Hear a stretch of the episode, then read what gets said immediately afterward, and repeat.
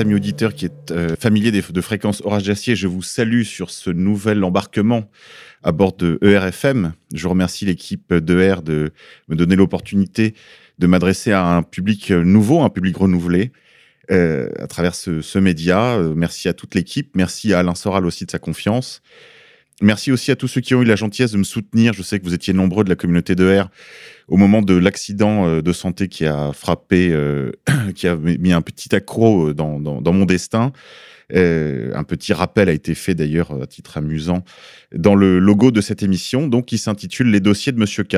J'espère qu'on pourra tenir le, rythme mensuel qu'on s'est assigné. Et euh, on va faire un test euh, avec vous euh, de ce format, de, de, ce format des dossiers de Monsieur K, qui traitera, je l'espère, à la fois des questions de l'histoire occulte, de spiritualité, mais aussi de solutions très concrètes pour organiser sa vie en vue d'une plus grande autonomie, d'une plus grande liberté, d'une émancipation de chacun d'entre nous.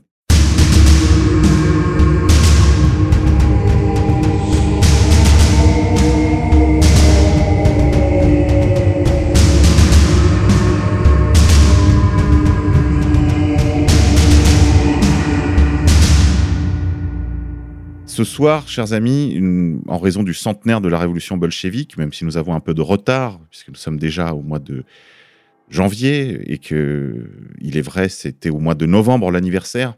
Novembre, en effet, parce qu'il y a un décalage entre les calendriers grégoriens et juliens. J'ai choisi de vous parler malgré tout de cet important anniversaire de la révolution bolchevique parce que euh, maintenant que d'une certaine façon les médias se sont tus, sont passés à autre chose, il est temps de donner un peu de perspective à ce centenaire, essayer de donner un peu de profondeur, de comprendre quelles étaient les, coulisses de cet événement important qui a pesé, qui a surdéterminé la vie de milliards d'êtres humains pendant tout le XXe siècle. En effet, ce soir, nous allons parler d'histoire, une histoire qui va surdéterminer donc euh, le XXe siècle, comme je vous le disais. C'est l'histoire de cette révolution bolchevique, puis de l'Union soviétique. Et ce n'est pas une histoire commune, ce n'est pas une histoire comme les autres. Elle s'enracine dans ce que certains observateurs ont décidé d'appeler euh, l'histoire occulte ou la guerre occulte. Euh, en effet, à la suite de personnes aussi variées que Léon de Poncin, Poncin euh, copain Alban Cély euh, ou Malinsky, qui eux-mêmes s'inspiraient des travaux, des réflexions, des méditations de personnes elles aussi aussi diverses que l'abbé Baruel, Joseph de Maistre ou Bossuet, ou Saint Paul, l'apôtre Saint Paul, elles ont cherché à discerner derrière les événements ce qui, euh, les forces profondes qui les expliquent, qui en sont le ressort secret. En effet, comme dit l'apôtre Paul dans deuxième épître aux Corinthiens, pour que nous regardions non point avec non point les choses visibles, mais celles qui sont invisibles, car les choses visibles sont passagères et les invisibles éternelles. Il s'agit pour nous de développer un regard capable de pénétrer au-delà du voile du visible pour embrasser l'invisible d'ajouter euh, ce sens de la foi qui nous donne le discernement des esprits. En effet, la foi qui nous donne la capacité de voir dans l'invisible, au-delà de, de, des, des apparences, des phénomènes, et de comprendre que le monde est d'une sorte de théâtre d'opération que se partagent des forces euh, de cet invisible. Ce sont les deux cités de Saint-Augustin, les deux étendards de Loyola, il s'agit pour nous de saisir l'enchevêtrement des événements, des causes et des effets dans l'histoire, de saisir l'intelligence secrète qui se dissimule sous les événements du siècle dernier, leur logique inaccessible à l'observateur superficiel. Ce siècle de révolution, de guerre, d'affrontements, d'affrontements aussi euh, économiques et sociaux, pas seulement militaires, de dévastation sans exemple. Ce siècle-là, il faut le comprendre, malheureusement, peu de nos contemporains le font, au-delà de ces phénomènes qui sont réputés spontanés.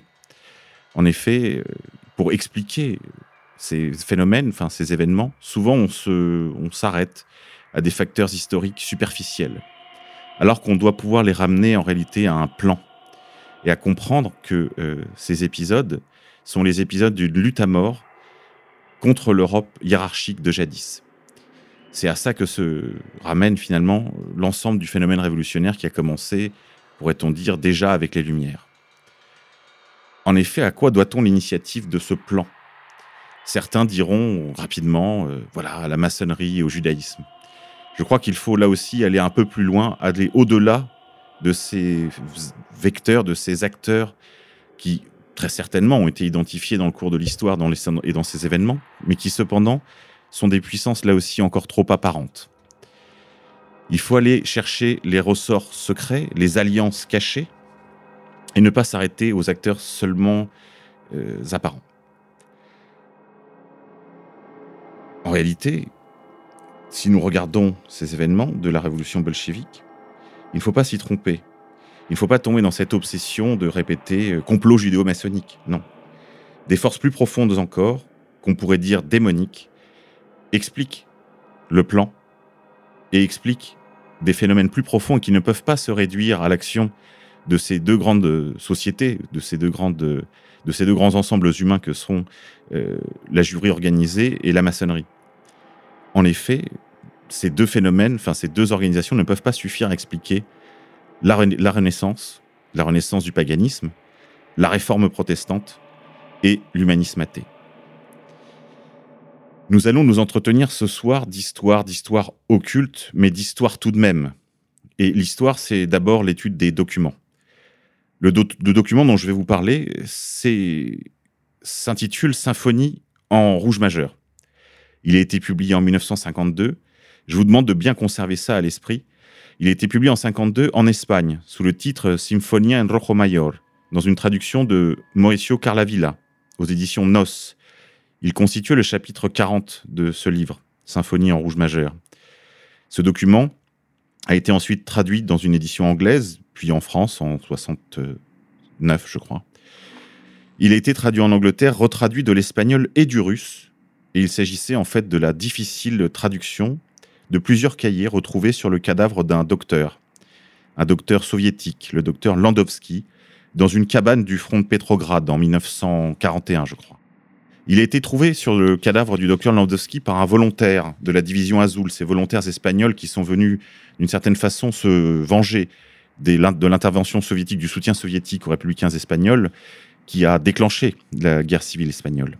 Ce volontaire a ramené ce document en Espagne et il l'a remis à ce, traducteur et éditeur, euh, donc Carla Villa, qui a été très hésitant au début à publier ce document. Hésitant pourquoi? Parce qu'il le trouvait trop extraordinaire. Il trouvait que les révélations qu'il contenait étaient par trop incroyables. Ce qui a décidé finalement, dont Carla Villa a publié ce document, c'est le fait que les événements qui se déroulaient sous ses yeux, conformément au plan décrit euh, dans, le manuscrit, euh, le parallèle était trop fort, était trop évident. Dans ce document, le docteur Landowski raconte un interrogatoire. Landowski était un médecin polonais russifié son père était un colonel dans l'armée impériale et sa famille a été fusillée pendant la Révolution de 17. Lui, il a fait ses études de médecine, euh, il a étudié pendant deux ans à Paris, en Sorbonne. Il s'est spécialisé en anesthésie opératoire et sur les effets des drogues sur l'organisme humain. Après la Révolution, sa vie se complique considérablement, il ne peut pas exercer son métier, il ne peut pas non plus publier ses travaux sous son nom, il vit dans le besoin et dans la peur. Mais le docteur Landowski s'est spécialisé dans une matière qui va trouver un usage nouveau avec euh, l'émergence de la police secrète, de la police politique de la révolution bolchevique, le NKVD, futur KGB et ancienne Tchéka. En effet, le NKVD le remarque euh, et l'intègre à ses organes. Il l'intègre au laboratoire de chimie du NKVD auprès de Moscou, où il assistera à de nombreuses séances de torture et d'interrogatoire.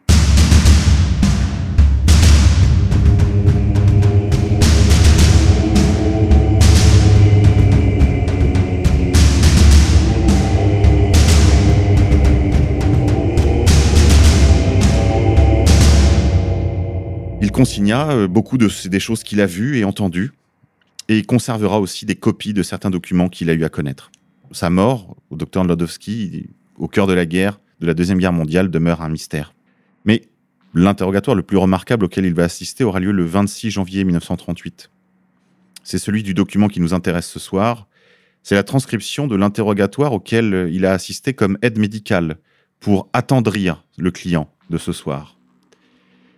En effet, il était chargé de prescrire des drogues aux interrogés afin de les attendrir, de les amollir, afin qu'ils soient plus souples et donnent le meilleur d'eux-mêmes pendant les interrogatoires.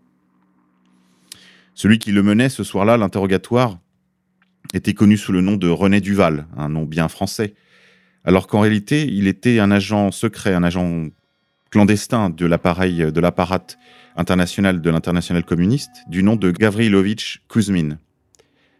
Cet interrogatoire euh, prenait place dans le contexte des purges anti-trotskistes de 1938, après la prise du pouvoir par Staline.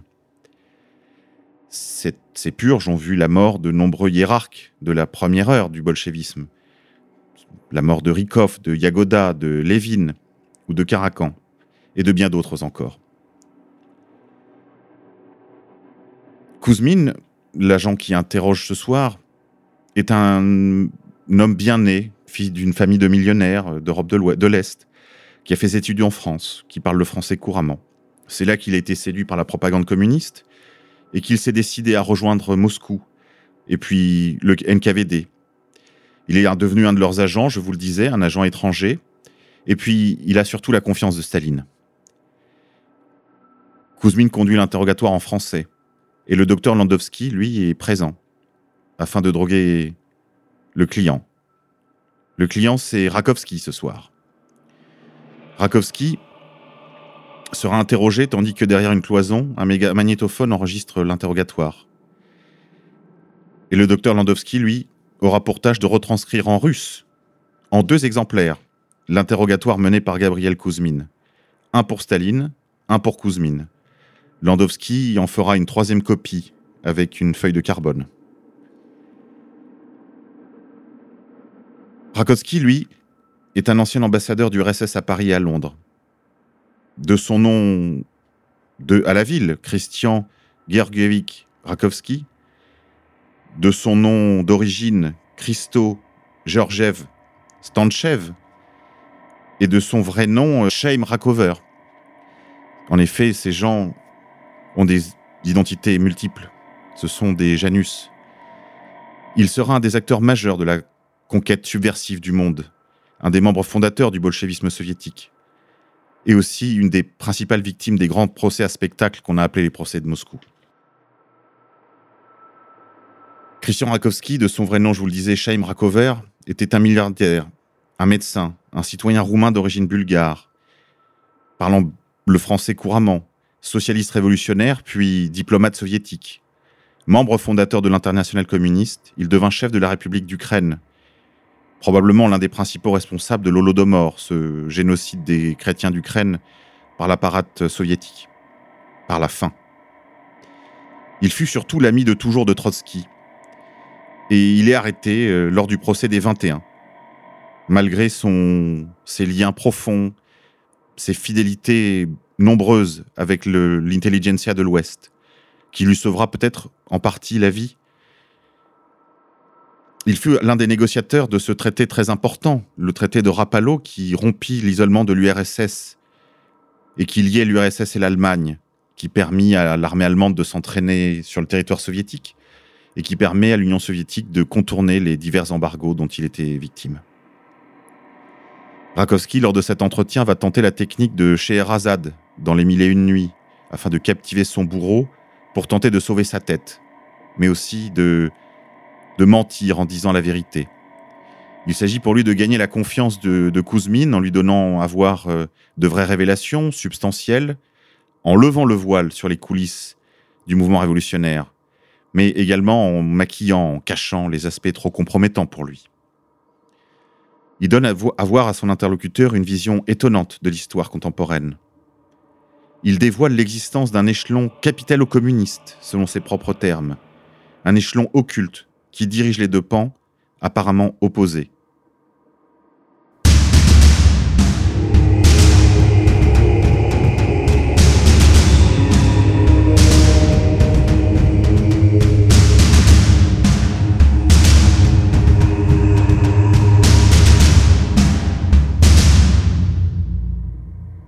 D'après ce que raconte euh, Rakowski à Kuzmin, les, banquiers internationaux transfèrent euh, la richesse mondiale en détruisant la civilisation européenne, en usant du pouvoir de l'argent d'une part, et de l'autre en usant de la subversion révolutionnaire. L'argent, dit-il, est fabriqué. J'ajouterais euh, qu'il est fabriqué à partir de rien, par le système bancaire international, à la main des Rothschild, qui sont aussi, dit-il, les protecteurs et les promoteurs du mouvement révolutionnaire mondial. Il dit encore que le mouvement révolutionnaire s'est construit une base de soutien en affichant des idéaux humanistes et de progrès. Mais, dit-il, son but réel est la destruction des pouvoirs établis et la déstabilisation de toute société par la division et la propagation de la jalousie de classe en lieu et place de la hiérarchie sociale et de la solidarité nationale. Cette division et cette subversion ne pouvaient que déboucher sur un, un accroissement du pouvoir des banquiers internationaux. Rakowski ne leur connaît qu'un seul ennemi, dit-il, la chrétienté. Plus loin, Rakowski explique Plus la révolution s'étend, et plus les banquiers internationaux acquièrent du pouvoir. Il explique que ils sont les principaux ennemis de toute paix, car la paix, dit-il, est contre-révolutionnaire. Seule la guerre pave la voie de la révolution. Il explique également, en d'autres endroits, que les capitalistes sont également des pourvoyeurs de guerre parce que la guerre est grande pourvoyeuse de dettes. Dettes contractées à l'égard du monde de la Banque internationale. Pour convaincre son interlocuteur, son interrogateur, Rakowski lui explique. Ouvrez les guillemets. Imaginez qu'un petit groupe d'hommes puisse avoir un pouvoir illimité grâce à la possession d'une vraie richesse.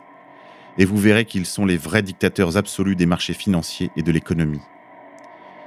Si vous avez assez d'imagination, alors vous verrez leur influence anarchique, morale et sociale, c'est-à-dire une influence révolutionnaire. Comprenez-vous? Le mouvement révolutionnaire est un moyen d'accroître le pouvoir des banquiers en détruisant l'ordre existant. Le communisme, loin de distribuer la richesse, a été conçu pour la concentrer entre les mains des plus riches. L'État possède la richesse et ils, ils, eux, possèdent l'État.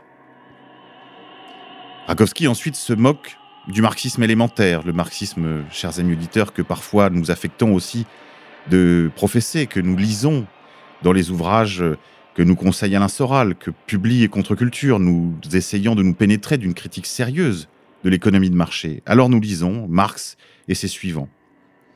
Mais Rakowski, lui, se moque de cela. Il considère que le marxisme populaire démagogique, comme il l'appelle, n'est là que pour duper les masses et les intellectuels. Le socialisme, dit-il, a été conçu pour corrompre et rendre dépendants les peuples. Il donne quelques exemples symboliques, preuve qu'il qu'il est pénétré aussi d'une culture ésotérique, occultiste. L'étoile à cinq branches, dit-il, représente les cinq frères Rothschild avec leur banque. Et le rouge de la Révolution est en réalité le rouge du bouclier rouge, Rothschild, de la famille Boer. N'est-il pas étrange que pendant les révolutions, ajoute-t-il, les insurgés n'aient jamais attaqué les banques, les banquiers, leurs châteaux? En effet, une anecdote, lors de la commune, on sait que la maison des Rothschild était gardée par des gardes rouges, par des, par des communards. Cela aurait pu déjà mettre la, puce à l'oreille à l'observateur attentif d'alors. Rakowski raconte encore sans autre chose intéressante. Il nous explique par exemple que quels sont les buts objectifs de la maçonnerie. Il nous dit que elle n'est là finalement que pour créer les, les prérequis, dit-il, de la révolution. C'est le, but évident de la maçonnerie. Et en effet, à l'époque, les événements l'avaient prouvé encore en Russie, puisque Kerensky, on le sait, était un maçon de haut grade, et s'était enfui après avoir abdiqué en quelque, en quelque façon en faveur de la révolution bolchevique. On sait les liens de famille aussi qui unissaient son épouse à l'épouse de Lénine. Non, Rakowski, pour ce résumé, nous apprend que la vraie signification du communisme, c'est la tyrannie des illuminés. Il explique, par exemple, la crise de 29 comme une révolution, comme un épisode révolutionnaire américain. Cet épisode révolutionnaire, dit-il, est destiné à détruire l'Amérique d'alors et à la reconfigurer selon leurs idées, le New Deal. Et en effet, il dit à Kousmine, ouvrez les guillemets, l'homme au travers duquel ils firent usage d'un tel pouvoir fut Delano Roosevelt. Avez-vous compris? Cette année 1919, la première année de la Révolution américaine, en février, Trotsky quitte la Russie. Le crash se passe en octobre. le financement de Hitler est accordé en juillet 1929. Vous pensez que ceci était de la chance? Alors certains diront ces révélations sont par trop extraordinaires. On ne peut y croire. Malheureusement, toutes ces choses, chers amis auditeurs, sont très documentées. Je pourrais par exemple vous renvoyer en langue française aux travaux de Pierre de Villemarais sur le financement soviéto-nazi, ou aux travaux d'Anthony Sutton, professeur à Stanford extrêmement célèbre qui a livré ses travaux il y a longtemps, déjà dans les années 60 et 70, sur le financement par Wall Street, d'une part de la révolution bolchevique et de l'autre de la montée du nazisme. Ou encore le tout dernier ouvrage de, de Pierre Jovanovic sur Hitler et la revanche, la revanche de la planche à billets. Il y a d'ailleurs dans d'autres livres disponibles en langue française, comme aux éditions de la Croix, dans le livre Pawns in the Game, des pions sur l'échiquier, des annexes qui vous montrent des tableaux euh, extrêmement éloquents sur les chiffres, par exemple, des contributions américaines à l'industrie soviétique, au moment même où l'Union soviétique s'effondrait de l'intérieur sur le plan économique, avant la réforme de la NEP. Et des témoignages comme celui de Guy Carr, auteur de, euh, de cet ouvrage, sur la collaboration des Américains avec les puissances communistes de Chine, par exemple, et qui les ont entretenus, et sans lesquels probablement ces régimes n'auraient jamais tenu. Rakowski aborde le projet illuministe pour rapprocher communistes et capitalistes. Dans tous les cas, dit-il, les banquiers veulent contrôler toutes les richesses. Ce, ça se fera par un scénario capitaliste ou communiste, ou par un mélange des deux. Ouvrez les guillemets. À Moscou, il y a le communisme. À New York, le capitalisme. C'est la même chose que thèse et antithèse. Analysez les deux. Moscou est du communisme subjectif, mais objectivement du capitalisme d'État. New York, capitalisme subjectif, mais communisme objectif. Une synthèse personnelle, vraie. La finance internationale l'unité capitaliste communiste, point E. Fermez les guillemets. On pourrait dire là aussi que cette thèse est pas trop fantastique.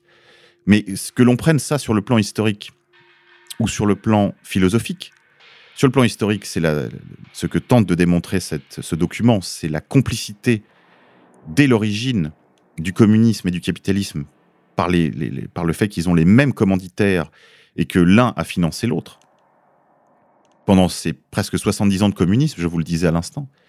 Ça, c'est sur le plan historique et sur le plan philosophique, tous les analystes, qu'ils soient de l'ultra-gauche critique euh, du, marxisme, du légélo-marxisme situationniste, allant de Guy Debord jusqu'à euh, Francis Cousin, c'est la même critique qui est faite du stalinisme et du communisme en général, c'est-à-dire d'être un socialisme d'État, euh, pardon, un capitalisme d'État et une caricature de socialisme, ce que Rakowski, dans, dans ce document, appelle, lui, communisme formel.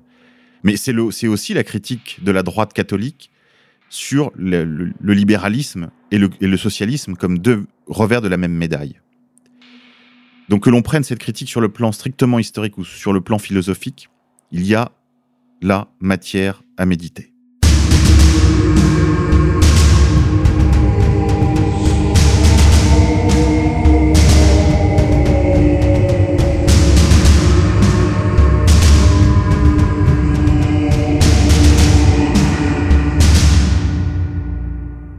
Dans les deux cas, en effet, nous avons affaire à un capitalisme de monopole. Si on pousse la logique capitaliste à son terme, on sait que le capitalisme finit en monopole. Que ce soit la main invisible d'Adam Smith ou la main de fer de Staline, en effet, nous avons affaire à un capitalisme de monopole. Plusieurs autres événements nous montrent cette complicité, cette, euh, ce compagnonnage, ce condominion capitalo-communiste. Le sommet de Yalta, jusqu'à la perestroïka. Ou encore la cogérance, la cogestion de, de l'Europe par la puissance américaine et soviétique. Du fait de ses soutiens à l'Ouest, de ses connexions avec le sommet de l'international capitalo-communiste, Rakowski échappera à une mort euh, promise à d'autres. Il ne fut exécuté qu'en 1941, après l'offensive de Hitler contre l'URSS. Malgré la publication de ce document, incroyable, la résistance au plan peine à se formaliser et à s'organiser. Le plan d'instauration d'une tyrannie démonique, monopolistique, de contrôle total à l'échelle planétaire, suit son cours, malgré la mort du communisme, malgré la disparition de l'URSS, malgré l'éclipse du stalinisme, malgré la chute du rideau de fer. L'outil communiste soviétique était arrivé d'une certaine façon au bout de ses possibilités. Et après avoir tué près de 80 millions d'humains, ils s'en sont défaits. Eux. Mais le projet de destruction de la famille, des nations, des races, des religions se poursuit sous des masques nouveaux. Diversité, multiculturalisme, féminisme, pornographie, droits des homosexuels. Leur objectif est toujours le même. Hier comme aujourd'hui, il est de conquérir le monde, de soumettre l'humanité en prévision de la venue de leur faux Messie, l'Antéchrist.